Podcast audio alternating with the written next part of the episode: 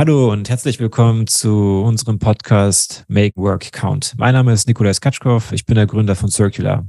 Heute wollte ich über das Thema Champions sprechen. Was meine ich mit Champions? Hidden Champions. Es geht nämlich darum, dass in Deutschland ganz besonders bekannt für seine Hidden Champions ist. Mittelständler, die in ihren jeweiligen Branchen marktführend sind und sozusagen die Industrie anführen. Warum? Weil oftmals in den Medien gehört wird, dass Europa, Deutschland ein Stück weit ins Hintertreffen gerät, wenn es um digitale oder grundlegende Innovationen geht. Das kann man so hinnehmen, wenn man sieht, wer an der Börse gelistet ist mit Google, Meta und Co. Gleichzeitig muss man aber auch sich eingestehen oder festhalten, dass Deutschland weltweit den dritten Platz belegt, wenn es um die Anzahl veröffentlichter Patenten geht. Das besagt der World Intellectual Property Indicator von 2021. Jährlich werden mehrere Zehntausend Patente, Designs und Marken angemeldet. Deutschland ist eben nicht nur Platz drei, wenn es darum geht, neue Innovationen zu entdecken und auch sozusagen festzuhalten, sondern verfügt über 1486 Weltmarktführer. Was sind denn beispielsweise Weltmarktführer? Das sind Unternehmen wie Daimler, Volkswagen, aber auch Unternehmen wie ZF als Zulieferer oder das Münchner Startup Celonis, was mit einer Dekakorn-Bewertung, also mit mehr als einer Bewertung von 10 Milliarden US-Dollar taxiert wird und sozusagen eine Industrie neu geschaffen hat. Ein anderes Beispiel dafür ist BioNTech, was inzwischen wahrscheinlich jeder Mensch auf dem Globus kennt. Warum sind diese Weltmarktführer oder Hidden Champions so besonders und so wichtig? Mit Sicherheit wegen ihrem wirtschaftlichen Beitrag. Insgesamt erwirtschaften diese Unternehmen einen Jahresumsatz von 2,49 Billionen Euro und beschäftigen weltweit mehr als 8,8 Millionen Menschen. In Deutschland gibt es circa also rund 30 Millionen Arbeitsplätze. Das heißt, auf Deutschland bezogen wäre das ein Beitrag von fast einem Drittel, was wieder die These widerlegt, dass Deutschland ins Hintertreffen geraten ist, weil eben diese Weltmarktführer in ihren jeweiligen Industrien durchaus eben nicht nur mit einem substanziellen Geschäft ausgestattet sind, sondern natürlich Innovationstreiber sind, sonst wären sie heute schon abgehängt worden. Was sind Beispiele dafür in Deutschland? Ein Unternehmen, was mir eingefallen ist, ist Würth. Reinhold Würth hat das Unternehmen mit 19 Jahren von seinem Vater übernommen, was damals lediglich zwei Verkäufer angestellt hatte. Inzwischen ist das Unternehmen mit mehr als 83.000 Mitarbeitern und einem Gesamtumsatz von 17 Milliarden Euro 2021 wirklich ein Mammut. Und was war die Innovation von Wirth? Der Direktvertrieb. Damals hatte er erkannt, dass im Endeffekt durch den nahen Kontakt zu den Handwerkern und eben seinen Kunden es die Möglichkeit gab, mehr zu erfahren über die Bedürfnisse, mehrere Produkte auf einmal zu verkaufen und dadurch die Bezie Geschäftsbeziehungen zu festigen und zu vergrößern. Das hat dann eben aus den 40er Jahren bis heute sich zu einer wirklich sehr gut funktionierenden Maschine entwickelt mit dem größten bekannten Direktvertrieb, wo alles minutiös durchgetaktet ist und sehr datengetrieben gearbeitet wird. Ein Zitat von Reinhold Wirth lautet, jedes Unternehmen ist ein soziologisches Gebilde und unterliegt wie der lebende Organismus dem Werden, dem Sein und dem Vergehen. Ich schließe daraus, solange ein Unternehmen noch im Werden ist, können wir nicht vergehen. Darum ist Wachstum so wichtig. Stillstand ist Rückschritt und der erste Schritt zum Grab. Aber niemand wird lebendig begraben. Und da unser 75 Jahre junges Unternehmen so frisch, vital und voller Unternehmungslust ist, wird ihm noch eine blühende Zukunft bevorstehen. Das Unternehmen wird, ist mit einer sozusagen einfachen Idee, der Idee nah am Kunden zu sein, zu einem wirklich großen Weltmarktführer geworden. Und was ich so spannend fand in meiner Beschäftigung mit Wirt, ist, dass im Endeffekt diese gleichen Worte und Gedanken hätten von einem Unternehmer aus einem neuen, modernen Tech-Unternehmen stammen können. Und die Einsicht, dass im Endeffekt die alten und neuen Generationen von Unternehmern sich gar nicht so grundlegend unterscheiden. Das zweite Beispiel, was ich sehr spannend fand, ist das Unternehmen Otto Bock. Vielen wahrscheinlich bekannt ist es der Weltmarktführer für Prothesentechnik. Das Unternehmen wurde als Startup sozusagen 1919 gegründet und hat sich in den letzten Dekaden zum Weltmarktführer entwickelt. Angefangen mit Prothesen, dann weitergehend mit motorisierten Kniegelenken, war die Mission von Otto Bock und ist heute Mobilität für Menschen zu gestalten.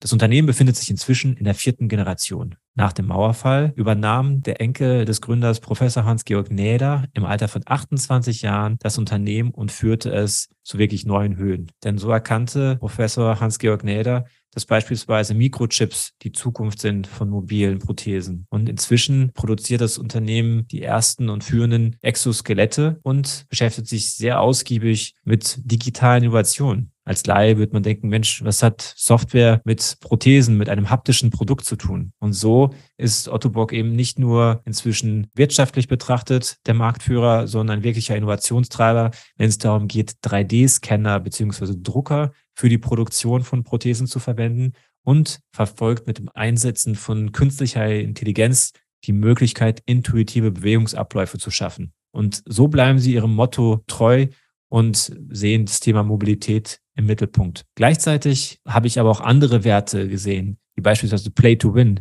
mit Mut zum Erfolg, wo ich mich erinnert gefühlt habe an amerikanische, sehr leistungsgetriebene Organisationen und auch Themen, die für uns wichtig sind.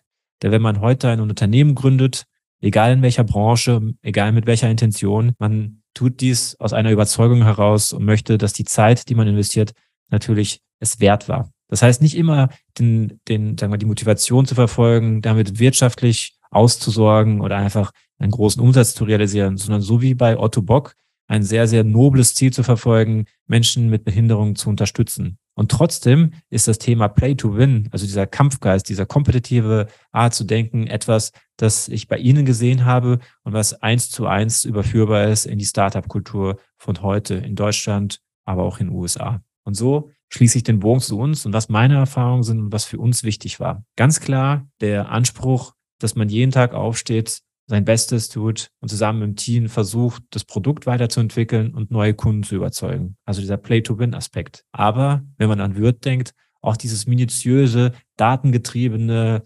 systemische Denken zu entwickeln, um einfach nicht nur ein Unternehmen zu bleiben, was aus drei, vier Personen besteht, sondern wie wir heute über 100 Mitarbeitende beschäftigt. Im Umkehrschluss stelle ich fest, dass solche Unternehmen wie Otto Bock und Würth, die bereits auf eine Historie von fast 100 Jahren zurückblicken, oder im Fall von Otto Bock über 100 Jahren, ganz klar die gleichen Attribute aufweisen wie ein, ein erfolgreiches neues Technologieunternehmen. Und es deswegen für mich so spannend ist, in den nächsten Jahren Gespräche mit Unternehmerinnen, Unternehmern, aber auch HR-Leadern zu führen, die nicht nur in Technologieunternehmen tätig sind, sondern in diesen verschiedenen Hidden Champions, von denen es in Deutschland so viele gibt. Ich freue mich darauf, in Zukunft eben nicht nur solche Solo-Folgen, sondern Folgen mit Gästen aufzuzeichnen und mit euch zu teilen und ermutige euch daher, unseren Podcast zu abonnieren. Ich möchte euch auch zurücklassen mit einem kleinen Impuls oder Tipp.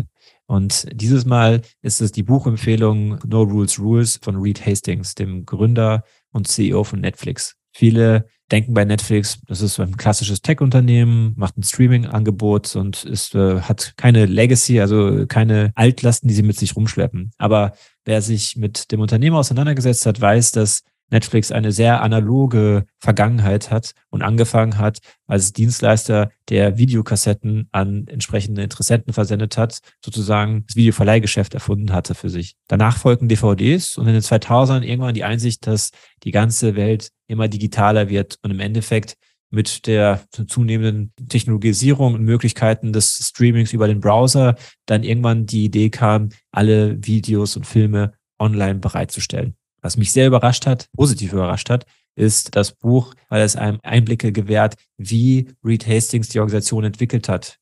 Denn wenn man es nicht vorher gelesen hat, dann hört man immer Vermischtes über Netflix, dass es ein sehr toxische oder taffe Arbeitsumfeld ist, wo viele Mitarbeitende auch mit der Zeit gehen. Was ganz spannend ist, ist, dass man im Endeffekt am Ende des Buchs erfährt, dass wenn man sich die Fluktuation, die natürliche Fluktuation der Organisation anschaut, diese unterdurchschnittlich im Vergleich zu amerikanischen Verhältnissen liegt. Spannende Erkenntnisse sind beispielsweise der rigorose Fokus auf die richtigen Mitarbeitenden am Arbeitsplatz. Bedeutet, dass es darum geht, eine möglichst hohe Talentdichte sicherzustellen und mit dieser Talentdichte einhergehend eine offene Feedback-Kultur zu etablieren, die für Außenstehende vielleicht oftmals als harsch, also als sehr direkt und mit wenig Empathie vorkommt. Aber im Endeffekt der einzige oder der effektive Weg ist, um Mikroentscheidungen jeden Tag herbeizuführen und auch ein Aspekt, der für Netflix sehr wichtig ist, ein dispersed decision making, also eine Verteilung von Entscheidungen ermöglicht.